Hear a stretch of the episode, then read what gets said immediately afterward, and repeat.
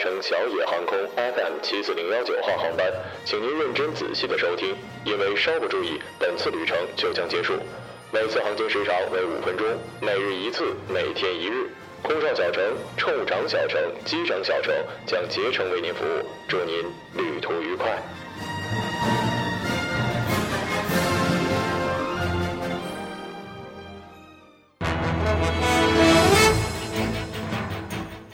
各位听众，晚上好。晚上好，今天是二零一六年三月十六号，星期三，农历的二月初八。欢迎收听日节目。一九八八年的今天，电影《末代皇帝》获得第六十届奥斯卡九项大奖。今天的节目主要内容有：怒了，李安领头联署抗议奥斯卡歧视亚洲人；老婆不许打麻将，他纵身跳下五楼；团伙按剧本电信诈骗，两年行骗四百余人，一千多万元。离婚被问是不是精神病，诗人余秀华回。老子就是精神病。下面请听详细内容。奥斯卡颁奖典礼上，主持人洛克安排了亚裔的儿童提着公文包上台，介绍他们是会计事务所的会计，说他们是最敬业、最精准、最勤奋的工作代表。接着还说，如果有人不喜欢这个玩笑，用你的手机发推特，你的手机也是这些孩子做的，嘲讽亚洲人给外界的刻板印象与亚洲同工。他自以为有趣，亚洲人看了却笑不出来。抗议信写道：“我们以具有亚洲血统的影艺学院成员身份来写这封信，表达我们对八十八届奥斯卡电视转播拿亚洲人为笑柄与其存在的种族歧视刻板印象深感惊讶与失望。鉴于奥斯卡好白的批评，我们原本希望奥奥斯卡典礼能够。”提供影艺学院的一个方法与机会，展现包容与多样性的绝佳榜样。然而奥斯卡典礼却因为对亚洲人诠释的手法光腔走板而蒙尘。虽然呢和李安不是很熟，但是他的电影我还是真看过不少，比如什么少年派呀，还有羞羞山。说实话，如果跟王家卫相比，我还是更喜欢李安的，因为一代宗师我看不懂啊。对这件事情啊，我还是更要给李导三十二个赞。我特意百度了一下，人家还是台湾籍哟。当然了，台湾也是我们大中华的一个省嘛。这和林书豪还有高晓松这种外黄内白的香蕉人可是不一样的哟。世界知道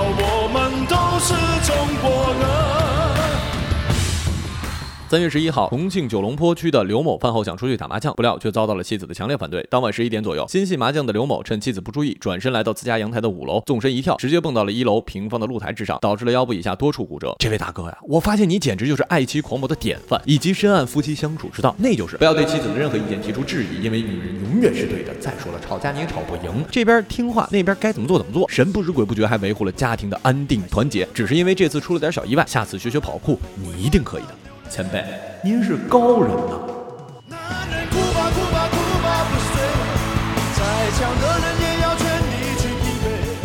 二零一四年的五月，三十五岁定边的刘某接到了一个自称是来自上海市邮政局工作人员的电话，称刘某有一个邮件因为某些原因被退回，并提供了一个电话让他联系上海市松江的一名警官。打通电话之后，该警官给刘某邮箱发了一份通缉令，让他到当地的机关自首。同时又称刘某的银行卡涉及洗钱罪名，为了验证其有没有洗钱，让他把钱转到一个指定的安全账户。刘某信以为真，他在七天时间内分多次转给了对方五百多万元。警方了解到，骗子上岗实施诈骗之前都会进行前期的培训，诈骗时按照剧本来演，设有银行工作人员、民警、检察官等角色。警方表示，犯罪嫌疑人还有专门的。道具设备用来制造公安局等机关办案时的各种声音背景，比如打字查询、接电话等，对受害人的迷惑性极强。这真是防不胜防啊！本来呢，我看到这个标题只是想说，只要你不贪小便宜，不相信天上掉馅饼，那就不会上当了。看完之后，我发觉，嗯啊，好吧，骗子，算你狠。不过通过这件事情，我们还是得到了一些正面的教训，那就是每一份成功的背后都要付出很多的汗水、智慧以及无数次的排练和努力。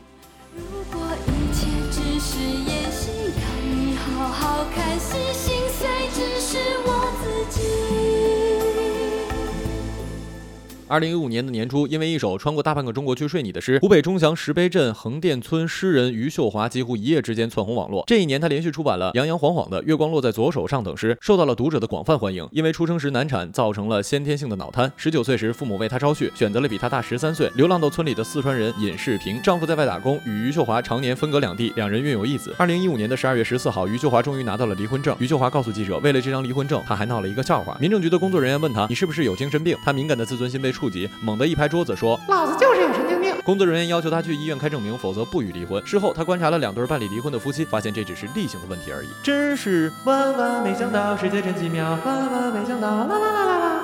没想到离婚还有这么一题啊！我倒是认为这一题应该放在结婚领证的时候。您确定要娶身边的这位女士为妻吗？您确定要跟身边的男士相伴一生吗？你是不是有精神病啊？加了这一题，我相信闪婚率绝对会下降的。妈妈，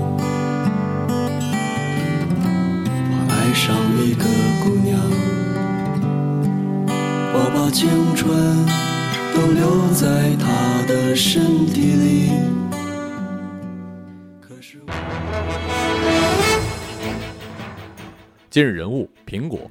传闻已久的2016年苹果春季发布会的时间终于尘埃落定。目前，苹果的官网发出了邀请函，宣布将于美国东部时间的3月21号下午一点，北京时间3月22号凌晨一点举行发布会，地点设在了苹果公司的加州库比蒂诺总部。据说此次发布会的主角将是此前多次曝光的四英寸的新款 iPhone，或命名为 iPhone SE、9.7英寸版的 iPad Pro 和 iMacBook 2016款，以及新款 Apple Watch 的表带等新品也有望一同亮相。从曝光的配置来看，这款 iPhone SE 的设计外形融合了 iPhone 5S 跟 iPhone 6的设计语言，增加了2.5度弧形的前面板，机身变得更加圆润，看上去更像是 iPhone 5S 的升级版，而底部的扬声器变得更加对称。从发布会的四色邀请函来看，iPhone SE 将提供包括玫瑰金在内的四种色彩款式，但所配的电池容量仅为一千六百四十二毫安。一直以来，苹果在 MacBook Air 上都没有太大的动作，外形多年不变，配置显有提升。去年发布的十二寸新品 MacBook 外观虽然惊艳，但是由于性能不足，并没有引起用户的热捧。有人猜测，苹果很有可能在今年的春季发布会上对 MacBook Air 产品线进行更新，除了硬件的升级之外，系统更新更是必必不可少。从目前的消息来看，发布会上的 iPhone SE 和9.7寸的 iPad Pro 将会搭载 iOS 9.3正式亮相，且在当天发布会结束之后，苹果将要正式推送 iOS 9.3正式版本。值得一提的是，iOS 9.3的五个测试版本中，苹果还加入了一些相当逆天的功能，那就是系统将会自动告知用户的 iPhone 正在被监控，这对担心 iPhone 隐私被泄露出去的用户来说是一个不小的福音。